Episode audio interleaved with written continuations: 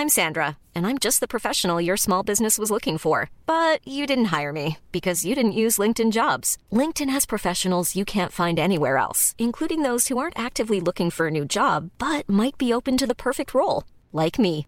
In a given month, over 70% of LinkedIn users don't visit other leading job sites. So if you're not looking on LinkedIn, you'll miss out on great candidates like Sandra. Start hiring professionals like a professional. Post your free job on linkedin.com/people today. Heraldo Radio, con la H que sí suena y ahora también se escucha.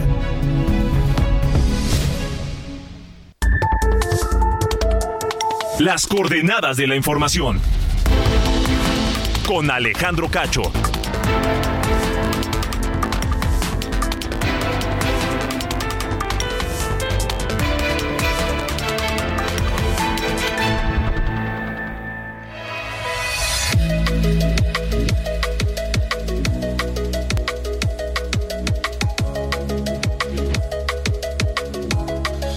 ¿Qué tal? Muy buenas noches. Son las ocho en punto de la noche, tiempo del centro de la República Mexicana.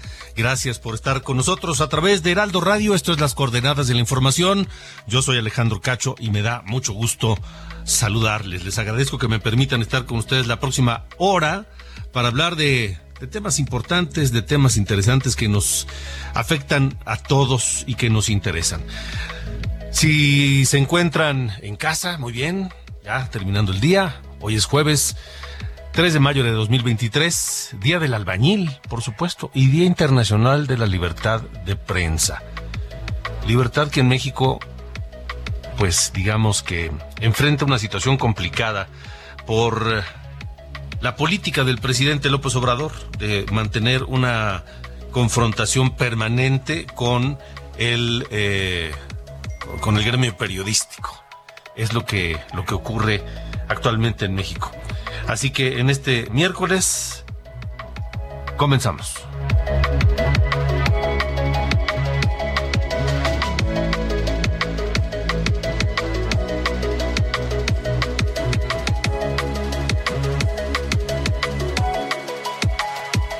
Esta noche, luego de la desaparición del INSABI, el IMSS Bienestar, este organismo que absorberá las funciones del INSABI, del fracasado INSABI. El IMSS Bienestar operará con hospitales insuficientes para atender a todos los millones de mexicanos que no tienen otro servicio de salud, que no pertenecen al ISTE, ni al IMSS, ni a ningún servicio de salud, por supuesto. Además de tener hospitales insuficientes, un déficit de cerca de 30 mil médicos y por si fuera poco, un enorme desabasto de medicamentos. Esta noche platicaré con el experto coordinador del colectivo Ser Desabasto, Andrés Castañeda.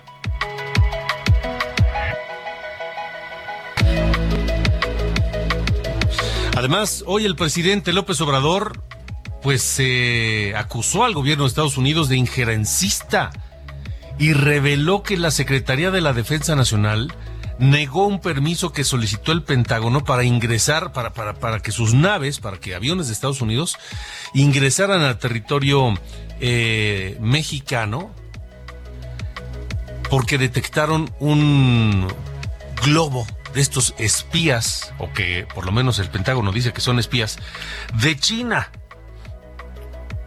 que habría entrado, habría llegado a México desde la costa del Pacífico, aparentemente venía desde Hawái, llegó a México, atravesó todo, el territorio mexicano y salió por Tamaulipas. Eso dice el Pentágono. Bueno, eh, el doctor Arturo Ponce Urquiza, académico de la UNAM, experto en geopolítica y seguridad nacional, estará con nosotros esta noche aquí en las coordenadas de la información para hablar del tema.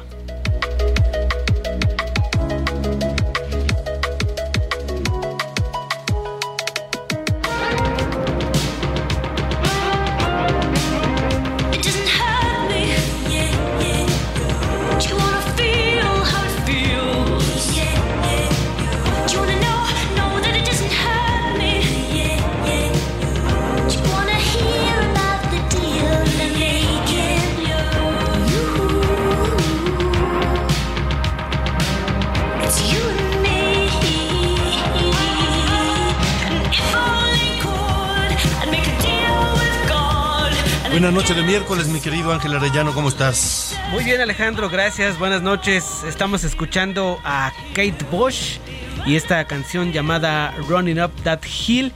Y es que fíjate que el Salón de la Fama del Rock and Roll anunció oficialmente que eh, ingresan a sus filas Sheryl Crow, Missy Elliott, George Michael, Willie Nelson, Rage Against the Machine y a quien escuchamos Kate Bush, esta cantante eh, nacida allá en el Reino Unido, cantante, compositora, productora, que eh, fíjate que tuvo un resurgimiento, digamos, dentro de la música o dentro del panorama mundial con esta canción Running Up That Hill, que salió allá en 1985 con cierto éxito, pero que después de haber salido en un capítulo de la, de la, de la serie, eh, esta, de, esta ochentera, este que se que la relanzó eh, llamada Stranger Things de Netflix. Salió en un capítulo y pues mucha gente pues muy jóvenes de los que están viendo esta serie dicen oye esa canción está buenísima qué onda que es nueva y todo y pues se fueron enterando que era de Kate Bush esta mujer que pues ya se anuncia oficialmente entrará al Salón de la Fama. Vamos a estar escuchando esta noche algunos de los que están ya en esas filas y también eh, vamos a escuchar a, eh, pues hacia el final del programa al padrino del soul, mi estimado Alejandro James Brown, que nació el 3 de mayo de 1933. Me parece muy bien. ¿No? Así que por ahí va más o menos la parte musical de esta noche. Me parece muy correcto, Ángel. Pues muchas gracias y felicidades a, los albañiles. felicidades a todos ellos. Ojalá sigan festejando y ojalá pues todavía nos estén escuchando en buenas condiciones. Con todo, Alejandro. no creo que nos estén escuchando, están escuchando otra cosa. Pero bueno, felicidades para ellos. Así es. Gracias, Ángel. Gracias.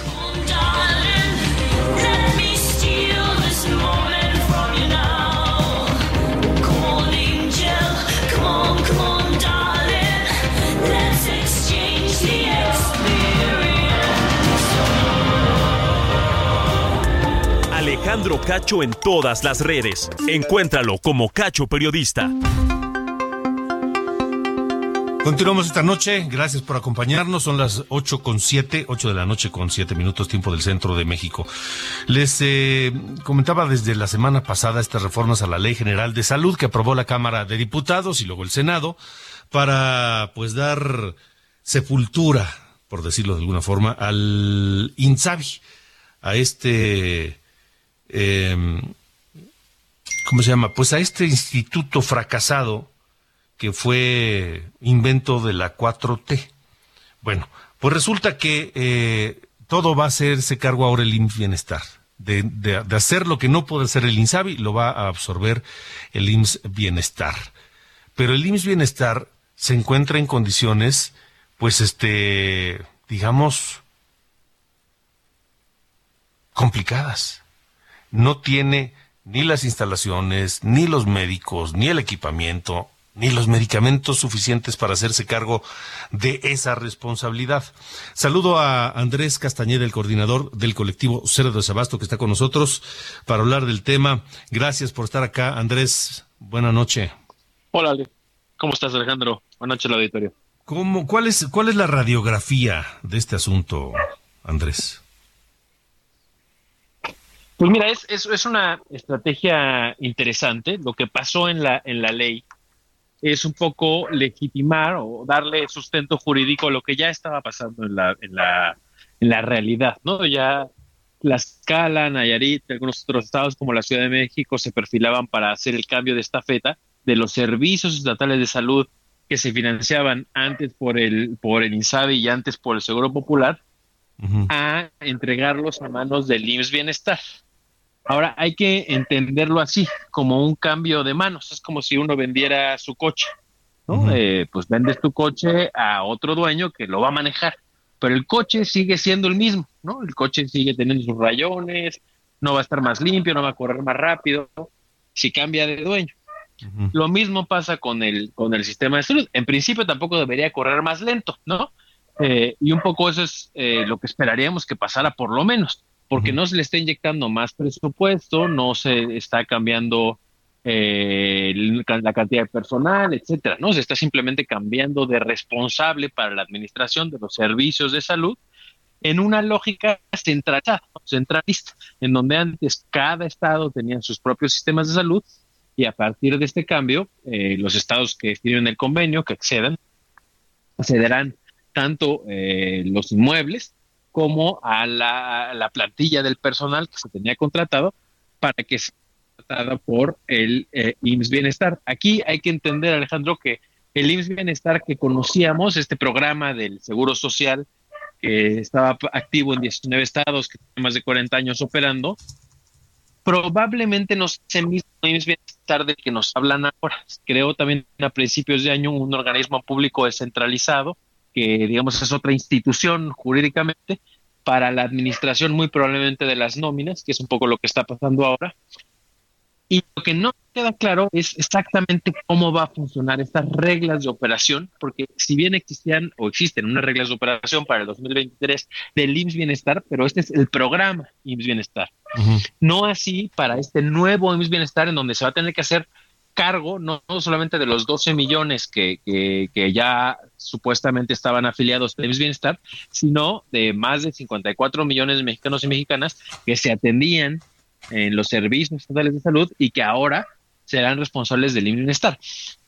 Esto es delicado porque si no se tiene claro bien las reglas de operación, quién puede utilizarlos, cómo, cuándo, dónde va a llegar el dinero, cómo se va a utilizar y sobre todo lo que, que tenemos muchas dudas es cómo se va a dar la atención para el tercer nivel, ¿no? Como para las personas que tienen acceso a los o tenían acceso a los servicios, por ejemplo, del fondo de gastos catastróficos que existía con el Seguro Popular, ahora cómo, cómo va a administrarse ese proceso.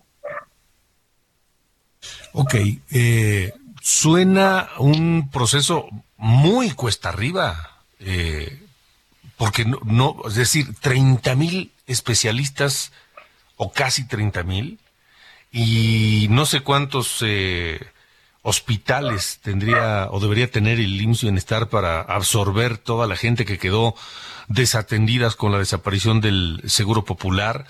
Eh, y bueno, de los medicamentos ya ni hablamos, ¿no? Sí, bueno, a ver, un poco aquí el, el, el, tema es que estas nuevas reglas y esta nueva administración pues tendría que estar forzosamente de los servicios estatales, digo, a, forzosamente a cargo del IMSS Bienestar. Y por supuesto que es un reto, Alejandro. Probablemente no vayamos a ver este cambio o este cambio de estafeta en lo que queda esta administración, ¿no? Entra, porque entraría en vigor una vez que se, que se termine de aprobar en 180 días y eh, una vez que eso pase, pues tendríamos que esperar a que se vayan haciendo el cambio de estafeta en cada uno de los estados. Esto sí resulta complicado porque no solamente es recontratar a todo el personal, sino también es el cambio de dueño literal de los inmuebles donde se atiende. Y esto pues es un, es un tema administrativo complejo a la par se tendrían que ir adaptando los modelos de atención a lo que se propone con el con el con el nuevo modelo que, ha propuesto esta administración y pues esto sí va a tomar varios años digamos la, el proceso de descentralización que ocurrió a mediados de los ochentas tardó casi 10 años ¿no? este modelo de recentralización quizá no tarde tanto pero sí es difícil que vaya a suceder en 3, 4 años ¿no? Eh, esto no va a ser crisis en algún momento Andrés? Pues mira, esperemos que no, ¿no? Esperemos que no. Hay, hay una gran ventaja es que hoy existe este, este, este andamiaje jurídico que no existía, porque ya se estaba haciendo un poco, Alejandro, es lo que estaba ya pasando sin este andamiaje jurídico. Esperemos que sí se emitan reglas de operación bien claritas. Algo que preocupa es que se ha hecho este proceso de manera unilateral, sin consultar con las y los expertos, sin preguntarle a las y los pacientes. Eh, de hecho, pues fue un madruguete ¿no? en la Cámara de Diputados cuando sale esta reforma, y eso no da pie al diálogo, no da pie a, a del detalle a ver cómo se tiene que hacer poco a poco, encontrarle las potenciales fallas, hacer los ajustes necesarios para que sea un proceso exitoso. La idea en sí pudiera no ser mala, ¿no? O sea, sí es un cambio de 180 grados a lo que se traía, pero bueno, si esta es la apuesta y ahora ya tiene un andamiaje jurídico y ahora ya hay una ruta clara, pues no es, no es una mala idea porque hemos estado operando el sistema de salud los últimos cuatro años a ciegas, sin un objetivo concreto, sin, sin un camino claro. Bueno, ahora ya existe ese camino nos guste o no nos guste, ahí está. Entonces hay que andarlo. Lo que no, lo que no está pasando es, bueno, ¿cómo le vamos a hacer para andarlo de la manera más eficiente? y que justo Alejandro, que no nos pase como nos ha pasado con los medicamentos y con otros procesos, que cuando esto falla, quienes pagan son las y los pacientes. Y eso es lo que más nos preocupa desde el colectivo Cero de Sabasto, desde nosotros, desde varias organizaciones de la sociedad civil. Y lo que pedimos es que se, se, escuche, se escuche las voces de las y los pacientes, se escuche el personal de salud y se haga este proceso lo más democrático posible. Ya. Pues este, ojalá, ojalá que no haga crisis y ojalá que esto realmente funcione, porque, por ejemplo, esta promesa reiterada del presidente desde el principio de su gobierno y recientemente en un par de ocasiones reiterada de tener un sistema como el de Dinamarca o mejor que el de Dinamarca es francamente un, o sea, suena vacilada. Pues mira, suena, vacilada desde, desde la perspectiva de que se tiene que hacer algo para llegar ahí, ¿no? Eh, y de entrada, algo que, que, hemos estado en deuda histórica en este país es con el presupuesto en salud. México es de los países que menos invierte en salud. De lo que se invierte, más de la mitad lo ponemos las y los mexicanos de nuestra bolsa. Y así es imposible tener un sistema verdaderamente equitativo y eficiente para todos y para todos. Hoy lo que México tiene, y esto no solamente es de esta administración, esto tiene años, es un sistema muy regresivo, es decir, un sistema que invierte más en las personas que menos vulnerabilidad tiene y menos en las y los más vulnerables. Un poco esto se está replicando con esta nueva propuesta porque ahora tendremos un IMSS bienestar y tendremos un IMSS VIP, un IMSS ordinario, que tiene mucho más servicios, mucho más acceso que históricamente los ha tenido y que estamos integrando a las personas a un IMSS bienestar de menor calidad, de menor cobertura, y lo que tendríamos que estar haciendo para de verdad llegar a este deseo del presidente que compartimos muchos, es que se le invierta más dinero, sobre todo en las personas más vulnerables, porque de otra forma esto solamente se queda en demagogia. De acuerdo. Muy bien, Andrés Castañeda, gracias por haber estado aquí. Gracias a ustedes, que estén muy bien. Buenas noches, Andrés Castañeda es coordinador del colectivo Cero Desabasto. Son las ocho con dieciséis, gracias a toda la gente que nos escucha a través de Now Media Radio en los Estados Unidos. Se me olvidó saludarlos, como lo hago todas las noches. Gracias a todos por escucharnos a través de Now Media Radio en los Estados Unidos. Un abrazo grande desde la capital de la República Mexicana. Yo soy Alejandro Cacho y vamos a Ruta 2023. Ruta 2023. Coahuila y el Estado de México están hoy, están hoy en la ruta 2023. 2023. Actividades de las candidatas en el Estado de México. Por un lado, eh, Delfina Gómez de Morena y por el otro, Alejandra del Moral.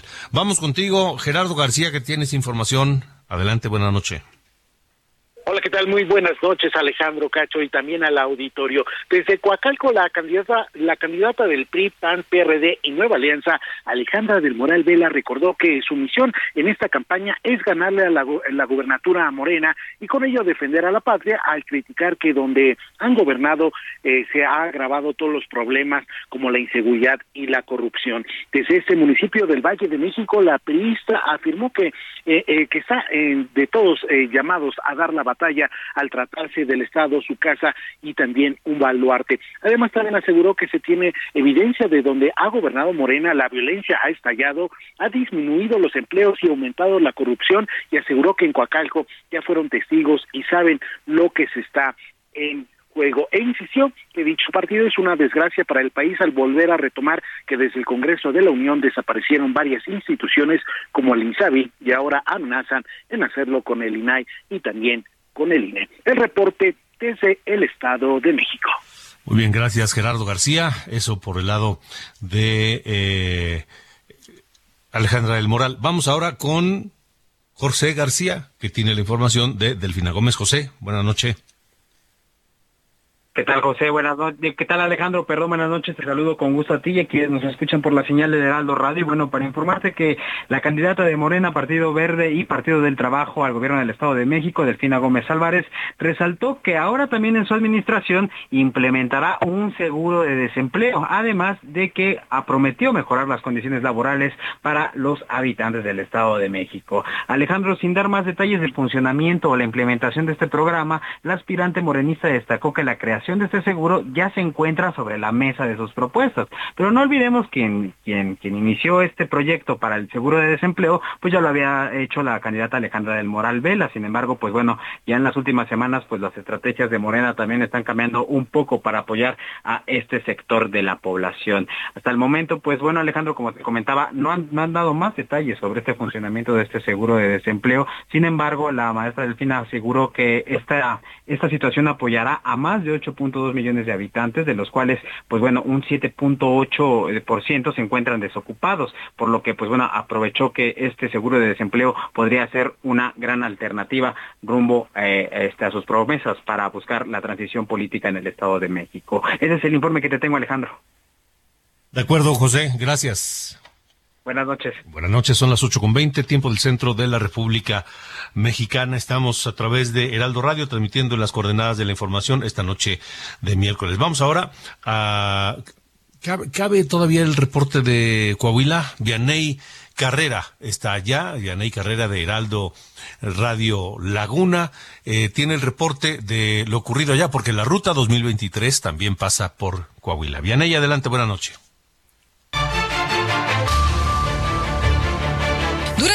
Por las regiones 5 Manantiales y Norte, el candidato a gobernador de la Alianza Ciudadana por la Seguridad, Manolo Jiménez Salinas, presentó su plataforma política y social para impulsar el desarrollo de la juventud y mejorar la calidad de vida de las familias. Ante cientos de jóvenes de la región norte, en el municipio de Piedras Negras, Jiménez Salinas destacó que su plan de gobierno priorizará la atención a las y los jóvenes de Coahuila en todos los ámbitos, como salud, educación, empleo, deporte y cultura. Durante el foro Pulso 23, enfocado a presentar a los jóvenes sus propuestas y, sobre todo, escuchar sus inquietudes e ideas, Jiménez Salinas estuvo acompañado de su esposa Paola Rodríguez López, en donde se comprometió a trabajar de la mano con este sector.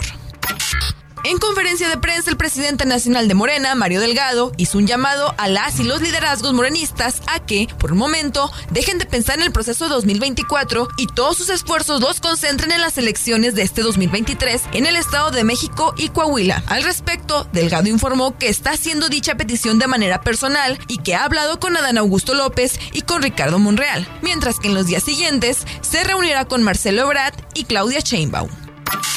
El candidato del Partido del Trabajo a gobernador de Coahuila, Ricardo Mejía Verdeja, se comprometió a tener un gobierno incluyente que impulsa el desarrollo integral de las personas con discapacidad y de los sectores afectados por las administraciones corruptas del PRI. Invitado por la candidata a diputada local en el Distrito 13, Yolanda Palacios, el aspirante a gobernador acudió a la casa de la familia Linares en la calle Carlos Pacheco, de la colonia Guayulera, una de las más históricas y emblemáticas de Saltillo, donde escuchó las quejas sobre la inseguridad, tráfico de droga y falta de transporte público que sufren los vecinos. En reunión con militantes de Unidad Democrática de Coahuila y maestros de la sección 5 del Sindicato Nacional de Trabajadores de la Educación, Lenín Pérez, abanderado de la coalición A la gubernatura de Coahuila, resaltó que los jóvenes serán prioridad en su gobierno estatal. Sector poblacional para quienes en su plataforma de gobierno impulsará el programa Mi Primer Empleo, en alianza con el sector industrial y comercial de Coahuila, para que los jóvenes, desde su proceso educativo, se integren a su primera experiencia laboral. Para Heraldo Radio Laguna, Vianey Carrera. Gracias, Vianey. Ahí está el reporte de lo ocurrido tanto en el Estado de México como en eh, Coahuila, con todos los candidatos, con todos los candidatos. En Ruta 2023 estamos siguiendo la huella de todos y cada uno de ellos y estamos ya a un mes, a un mes de la elección. La elección es el 4 de junio domingo 4 de junio, hoy es 3 de mayo, prácticamente un mes, 32 días, 31 días para las elecciones en Coahuila y en el Estado de México para gobernador. ¿Ustedes ya decidieron por quién van a votar? ¿Ustedes ya saben a quién le darán la confianza de dirigir su estado en el caso del Estado de México? ¿O en el caso de Coahuila, donde también se escucha este espacio de Heraldo Radio? El debate, por cierto, estuvo, fue el debate el pasado lunes, en la, en la, en la tarde noche, el eh, segundo y último de los debates que organizó el Instituto Electoral de Coahuila, donde me tocó ser moderador de estos debates. Todo salió bien, pero ojalá, de verdad, a toda la gente que nos escucha allá en Coahuila, ojalá haya servido para que pudieran tener mayores elementos a fin de votar el próximo 4 de junio. Vámonos a una pausa. vamos a escuchar a Sherry Crow con All I Wanna Do, este tema bastante sabrosón esta noche de miércoles. El Salón de la Fama del Rock and Roll anunció que este año ingresarán a sus filas Kate Bush, Sheryl Crow, Missy Elliott, George Michael, y Nelson, Rage Against the Machine y The Spinners. Y hoy escuchamos a Sheryl Crow. Vamos a la pausa y volvemos.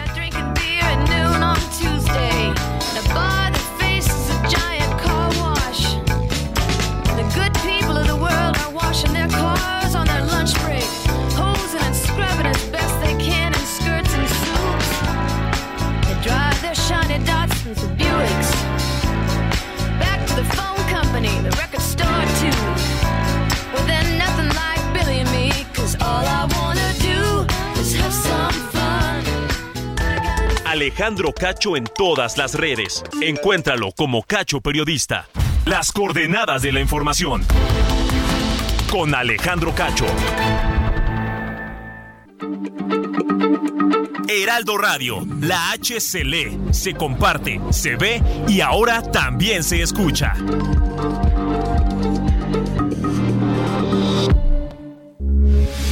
Radio, con la H que sí suena y ahora también se escucha.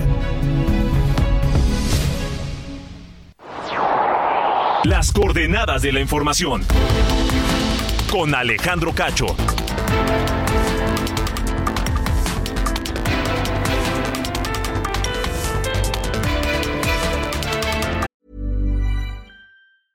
Hey, I'm Ryan Reynolds. Recently, I asked Mint Mobile's legal team if big wireless companies are allowed to raise prices due to inflation. They said yes. And then when I asked if raising prices technically violates those onerous two year contracts, they said, What the f are you talking about, you insane Hollywood ass? So to recap, we're cutting the price of Mint Unlimited from $30 a month to just $15 a month. Give it a try at mintmobile.com slash switch. $45 up front for three months plus taxes and fees. Promoting for new customers for limited time. Unlimited more than 40 gigabytes per month. Slows. Full terms at mintmobile.com.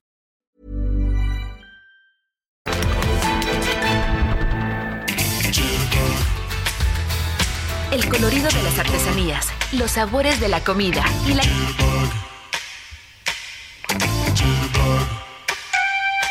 You put the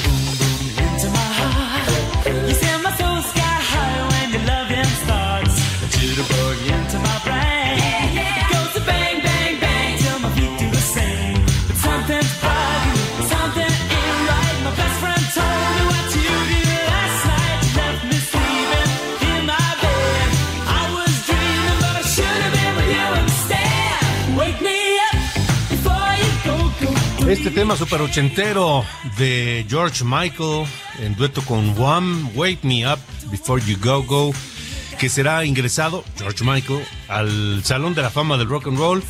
Este británico que falleció, falleció muy joven y que compartirá su ingreso al Salón de la Fama junto con Kate Bush, Sheryl Crow y el compositor Bernie Taupin o Topin, entre otros.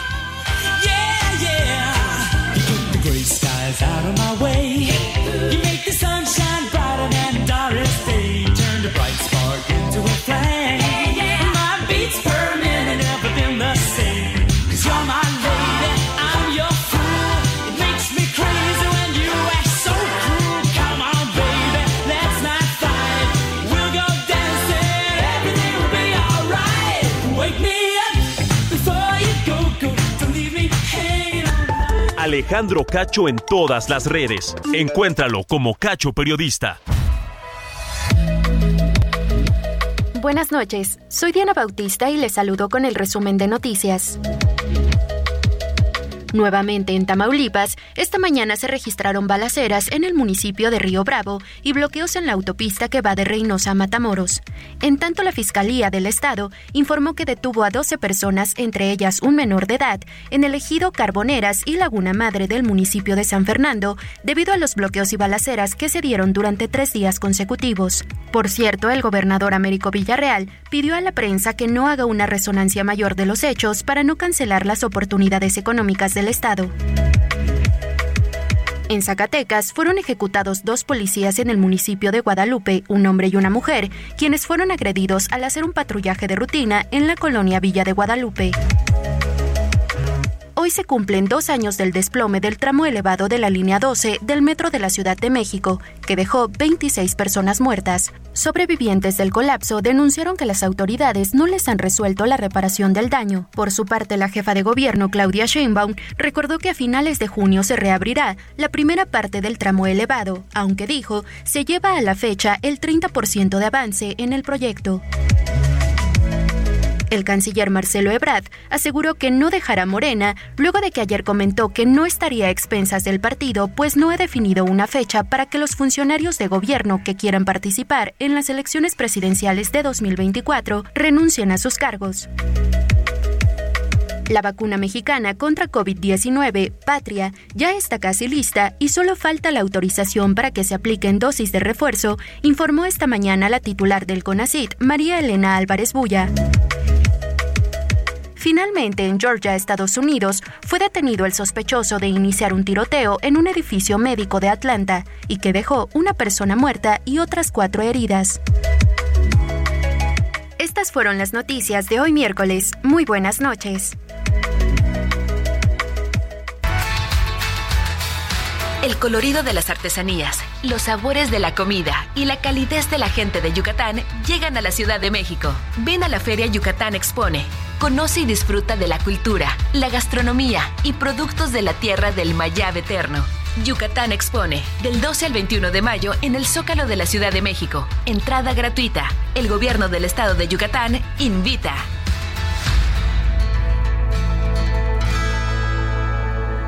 Las coordenadas de la información. Con Alejandro Cacho.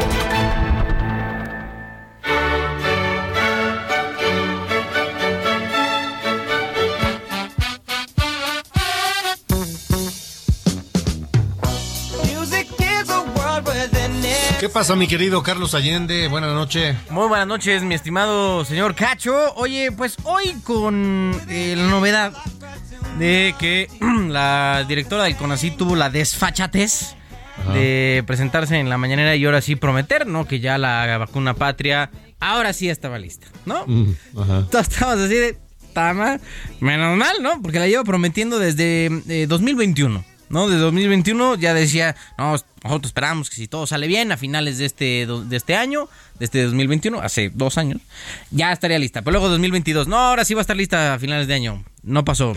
Total, que parece que ahora sí, pero ahora le echó la bolita, ¿no? A la Cofepris. Que ellos, al parecer, son los que tienen ahí empantanado este proceso y al final está en su cancha, ¿no? El, el- aprobar este tipo de nuevos eh, medicamentos, ¿no? Para uso en eh, general, ¿no? En la población. Nada más hay que acordarnos una cosa de, eh, de dónde viene esta vacuna, porque no es algo hecho en México, ni de cerca. Esta vacuna, eh, de hecho, fue desarrollada en, un- en la Escuela de Medicina de Mount Sinai, en Estados Unidos, en una, una parte que se llama Escuela ICANN de Medicina. Y lo que hizo México fue comprar la licencia de uso de la tecnología que desarrollaron allá. Otros países hicieron exactamente lo mismo. Brasil, Vietnam, Tailandia, todos fueron con Mount Sinai, con esta escuela de medicina, y les dijeron, oye, te compramos, así como compras una licencia de, pues, ¿qué te gusta? De Microsoft, ¿no? Para usar Word y estas cosas en, tu compu. Más o menos hicieron lo mismo, ¿no? Oye, te compro tu licencia de la vacuna que desarrollaste y pues tú haces lo que te da la santa gana, ¿no? Aquí decidieron eh, llamarla patria y de hecho en Brasil, Tailandia y Vietnam todos los gobiernos se colgaron la medallita de decir, no, ya estamos desarrollando una vacuna aquí local, para que vean los fregones que somos. Total, aquí no han hecho ni más, ¿no? Hasta reclutaron a gente, ¿no? Ensayos este, clínicos. Total, miles de millones de pesos se han metido en el desarrollo de esta eh, vacuna que hasta la fecha seguimos esperando y no se ha dado. Que ya diría uno, ¿ya para qué? ¿No? Ya estamos en un punto de la pandemia donde Estados Unidos la va a declarar, va a de- declarar la- la- el fin ¿no? de la emergencia en la próxima semana. Eh, México seguramente no tardará en, hacerlo. La OMS ya dijo que esperan a finales de este año declarar también el fin de la pandemia por COVID-19. Y entonces, pues ya decimos, güey, pues no sé por qué se haya empantanado tanto, se haya tardado tanto el, proceso, ¿no? Donde haya estado la, la falla. Pero pues, uno llega a sospechar y a, pues sí, eh, preguntarse, primero, dónde estuvo la falla y dos, ¿Cuánto dinero se, se terminó este, usando? Estaba leyendo en una nota que por ahí de 970 mil millones de pesos, en estos dos, tres años que se lleva haciendo el desarrollo, se me hace un poco elevado, pero eh, igual no estaría de más confirmar el dato. Em, la cosa es que, pues sí, ya, ya tuvo ahí el, a bien, ¿no? La doctora Elena Álvarez Bulla, de eh, pues presentar esto como una especie de logro que, pues, siendo honestos, al menos en mi perspectiva de la vida, yo no sé tú qué opinas, mi estimado señor Cacho, pero eh, no se me hace, y aunque lo saquen en diciembre, o sea, o en 2024, esto va a ser un, un fracaso, es, una, una farsa todo el asunto de la vacuna patria, porque mucho lo cacarearon 2021, 2022, sigue siendo 2023, llevamos por la mitad del año y no hemos visto nada que tenga que ver como un proceso real, un eh, progreso real más bien, de, eh, de, de esta vacuna patria y de su futura aplicación entre la población mexicana. ¿Sabes qué es lo que pasa realmente? ¿Qué pasa? Katina, te gusta, mano. Ya soy como, es que Calderón, ya saben cómo era de tremendo, A ¿eh? anda gusta, metiendo ahí. man. No, bueno, no me gusta que nos tomen el pelo, eso sí no me gusta, que nos traten como, como, este, tontos, eso, la- Claro, francamente, me lo, me lo tomo personal. Entonces, este, no me gusta que hagan ese tipo de cosas, más que vendan así como, como, lo tengan como zanahoria, ¿sabes? Así como de premio, decir, mira, tenemos la vacuna patria. ¿Y cuál? Cuernos, es lo único que tienen. Bueno, Mentiroso. Está bien. Pues no sé si está bien. Digo, la cosa es que eh, todo el dinero que le metieron a la vacuna patria se fue al caño. No va a servir de nada. Y quién sabe cuántas millones de dosis vayan a, a producir. Espero que no muchas, porque eh, seguramente van a eh, quedarse sin, sin usar. Está bien. Hasta mañana, señor. Nos vemos. Ándele. Abrazo. Las coordenadas de la información. Con Alejandro Cacho. Son las 8.40, continuamos en las coordenadas de la información. Hoy en la conferencia de prensa del Palacio Nacional se repitió algo que ha ocurrido otras veces y que a mí me desconcierta. Y que es el la dualidad que ve el presidente López Obrador en lo que es y hace el gobierno de Estados Unidos.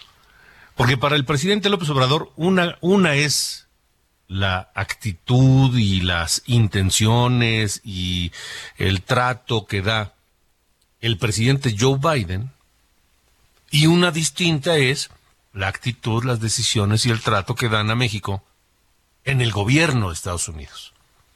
Como si fueran dos entes separados. Cuando, pues yo entiendo que el gobierno de cualquier país hace lo que su presidente decide.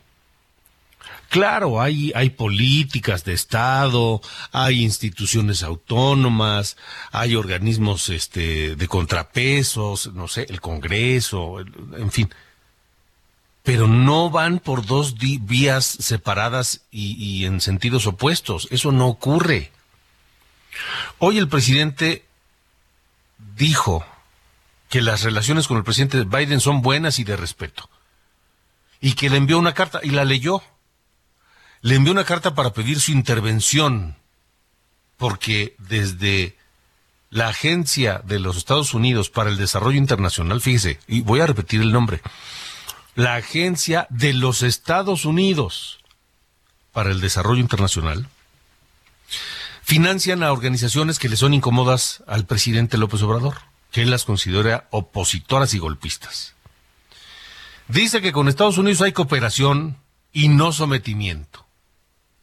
Y que al mismo tiempo reveló que la Secretaría de la Defensa Nacional negó a Estados Unidos que sus aviones y drones ingresaran a territorio, a espacio aéreo mexicano en búsqueda o, tras un eh, globo de estos aparentemente chinos y aparentemente espías que ingresó a territorio mexicano por el poniente, por el Pacífico, a través de Manzanillo, atravesó todo el territorio mexicano y salió por Tamaulipas. Así lo dijo López Obrador hoy en la mañana. Hablaron del Pentágono a la defensa para pedir permiso porque querían sobrevolar nuestro espacio aéreo con aviones y drones porque habían detectado un globo que venía de Hawái y que iba a pasar por México y aseguraban de que era un globo de Asia.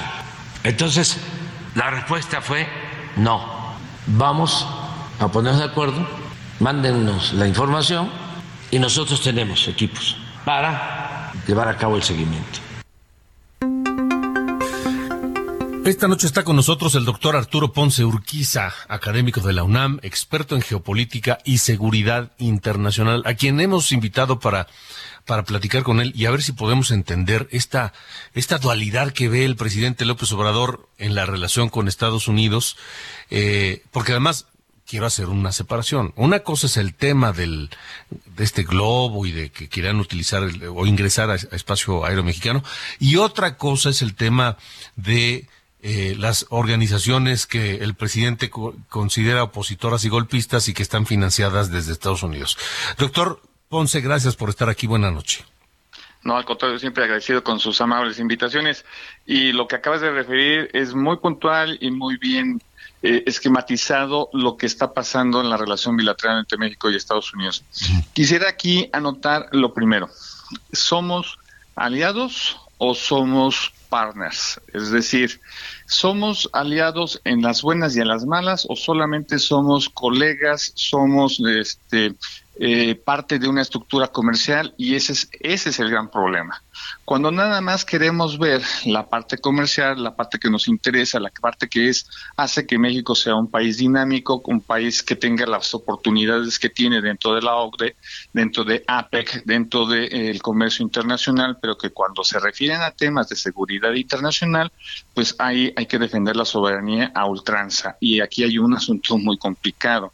Si ese globo es de los tantos que se han estado ya mencionando, que ya la inteligencia estadounidense ha señalado que han estado haciendo actos de espionaje tanto en territorio canadiense como en territorio estadounidense, ¿por qué no hacerlo también en territorio mexicano? Es decir, aquí aquí hay un asunto que tendríamos que empezar a ponderar. ¿Cómo visualiza desde la inteligencia china, desde su concepción de su seguridad nacional de Beijing, cómo identifica a México. Somos un país amistoso, somos un país con el cual puede haber comercio justo, leal, o somos un aliado de los Estados Unidos. Pero el problema es que si somos un aliado de Estados Unidos, para la administración actual, no necesariamente en términos de la seguridad internacional somos un aliado, porque dice, bueno, pues hay que defender la soberanía.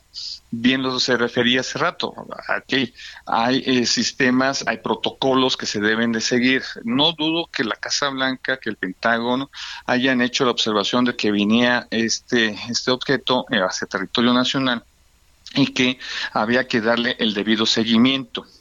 Aquí lo que llama la atención es el doble discurso y es por un lado en el sentido de que vamos a defender eh, todo lo que venga por parte de Estados Unidos cuando se tenga que intervenir en territorio nacional, pero necesitamos mantener eh, esa dinámica comercial. Y lo hizo después con la enviada especial en términos de seguridad, eh, eh, la, la- la- la doctora Sherwood, para establecer los lineamientos que tenían que ver no solamente con cuestiones migratorias, sino también este asunto con la AID, que es un asunto también muy complejo, porque eh, la Agencia eh, Internacional para el Desarrollo no solamente tiene programas para México, sino tiene programas a nivel global para la defensa de la democracia, las libertades humanas y la libre expresión. Es un asunto que pareciera que desde eh, Palacio Nacional no se alcanza a dimensionar en su justa condición en dónde está ubicado México y su posición geopolítica que está jugándose en este momento, donde hay una alta tensión por una guerra allá al este de Europa y una preguerra, un, eh, un, un, ámbito de conflicto latente en alrededor de la isla de Taiwán y cuyos efectos para los países que somos ribereños tanto de, eh, en el Pacífico del lado asiático como, como del lado americano, van a tener serias consecuencias. Y obviamente México tiene que tener una posición cada vez más clara y sobre todo objetiva de en qué posición nos vamos a ubicar. Y obviamente la que más debería de ser concreta es ser aliados, aliados de los Estados Unidos en una situación que ya cada vez está buscando definir los espacios precisamente de los bloques que se está reconfigurando a nivel mundial. ¿En qué, ¿En qué nos puede afectar esa falta de definición, doctor? Yo creo que sí nos puede afectar en el sentido, si empezamos a ver cómo se está reconfigurando Europa, en buscar sus propios intereses y velar porque Europa salga adelante frente a un conflicto como el que está sucediendo en Ucrania. Cuando estamos viendo que Estados Unidos trata de reconfigurar su posición al interior de los países latinoamericanos, vamos, la propia visita que hizo el presidente Petro a, a- Washington, un gobierno completamente emanado de la izquierda, un gobierno que incluso hizo severas eh, declaraciones en contra de, de la administración Biden, pero que busca el presidente Biden el acercamiento, no obstante esas quejas, esas dudas del gobierno, es buscar establecer zonas de control, zonas de eh, regiones que permitan el desenvolvimiento pleno de la economía. Y esto es un asunto todavía más complejo. ¿Por qué? Porque Europa va a tender a establecer todavía más su zona de control hacia el continente africano, es su zona natural. Eh, y obviamente hacia el Atlántico, pero hacia dónde debe de voltear por, por ende Estados Unidos y es a todo el continente americano. Necesita tanto recursos estratégicos, necesita de la, infraestructura de las cadenas productivas que hay en América en términos generales, desde Canadá hasta la Argentina, en una situación en donde cada una de las potencias está definiendo precisamente el rol que quiere jugar y cómo lo debe de establecer en, en esta lucha de antagónicos, ¿sí? en donde Rusia ya tiene muy claro su alianza con la República Popular de China, donde Europa para ciertas circunstancias parece que tiene una alianza con los Estados Unidos, sí, en el tema de Ucrania, pero que Francia dice, yo con el tema que tiene que ver con la República eh, Popular de China, yo no voy tan, tan pegado a los Estados Unidos. Y es ahí precisamente este tipo de temática que es la que nos pone en contradicho, en contraflujo con los Estados Unidos. Es decir, para ellos, desde esta perspectiva es ¿qué hacemos con México? No nos representa, eh, por decirlo así, eh, la confianza plena. Nosotros queremos confiar de los mexicanos, pero siempre cuando hay una problemática como esta, hay, surgen las diferencias. Sí quiero estar cerca de los Estados Unidos, sí me gusta el cobijo que me da la parte comercial, la parte financiera, pero cuando ya se tocan temas de seguridad y que son muy sensibles, nos arropamos de nueva cuenta en la cuestión nacionalista y eso eso para los Estados Unidos es como bajarle eh, eh, la intencionalidad de mejorar todavía las relaciones entre los dos países. O sea, no sé, la lógica a mí me indica que lo más sensato sería tener una muy buena relación con Estados Unidos, ser aliados, ser socios y de preferencia ser amigos, ¿no? Porque de entrada es el uno de los países más poderosos del mundo. Es nuestro vecino, nuestro primer socio comercial, este, es decir, es demasiado importante para nosotros como para estar dudando en eso, ¿no? Tienes toda la razón. El problema es que um, los últimos, este último gobierno eh, maneja dos discursos. El discurso para posicionarse y mantenerse en el poder. Y ese discurso lo ha planteado muy bien, es soy eh, somos el grupo político que viene a defender todas las causas nobles y justas del pueblo mexicano. Todo lo que ustedes representan, yo lo represento y lo voy a defender. Y si en ello tengo que eh, tener oposición a los Estados Unidos, lo voy a hacer. Y e históricamente ese discurso ha cuaja- eh, cuajado muy bien, ha madurado perfectamente. Entonces, esa diatriba de que cuando es necesario ubicar al enemigo, México no tiene enemigos. El único enemigo en el, en el planeta se llama Estados Unidos, pero es lo más irónico. Perdón que diga esto, pero utilizamos un smartphone de una marca estadounidense para decir es mi enemigo. Es mi enemigo, pero en un- lo hago en una marcha a, este, a través de unas zapatillas de una marca estadounidense. ¿Sí? ¿Se me explico?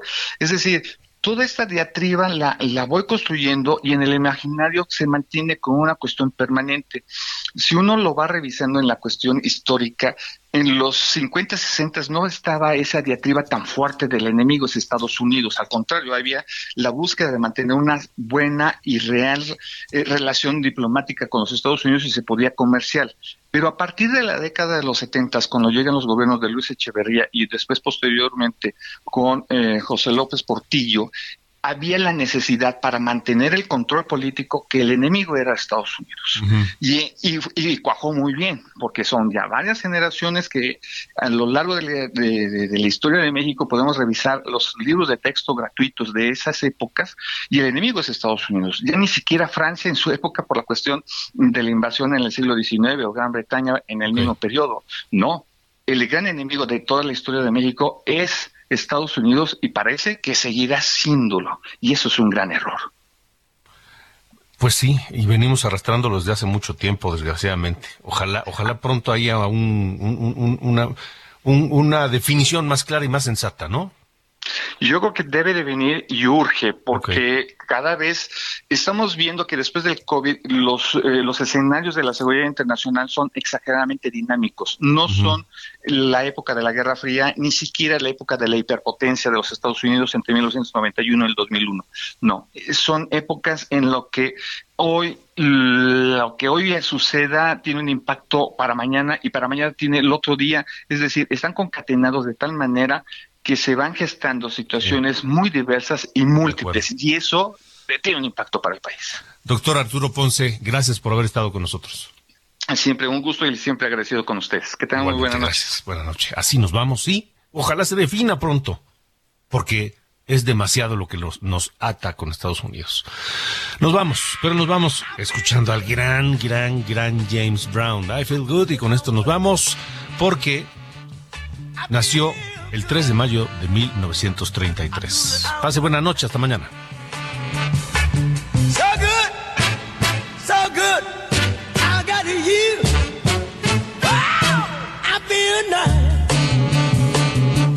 Sugar and spice. I feel nice, a sugar and.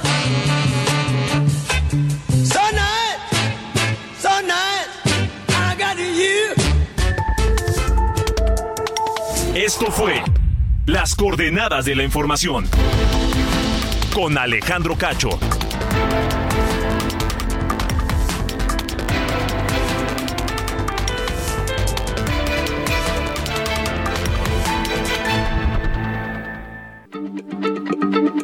Heraldo Radio, la H se lee, se comparte, se ve y ahora también se escucha.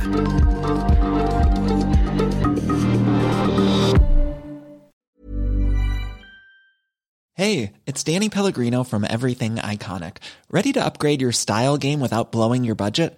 Check out Quince. They've got all the good stuff shirts and polos, activewear, and fine leather goods, all at 50 to 80% less than other high end brands. And the best part?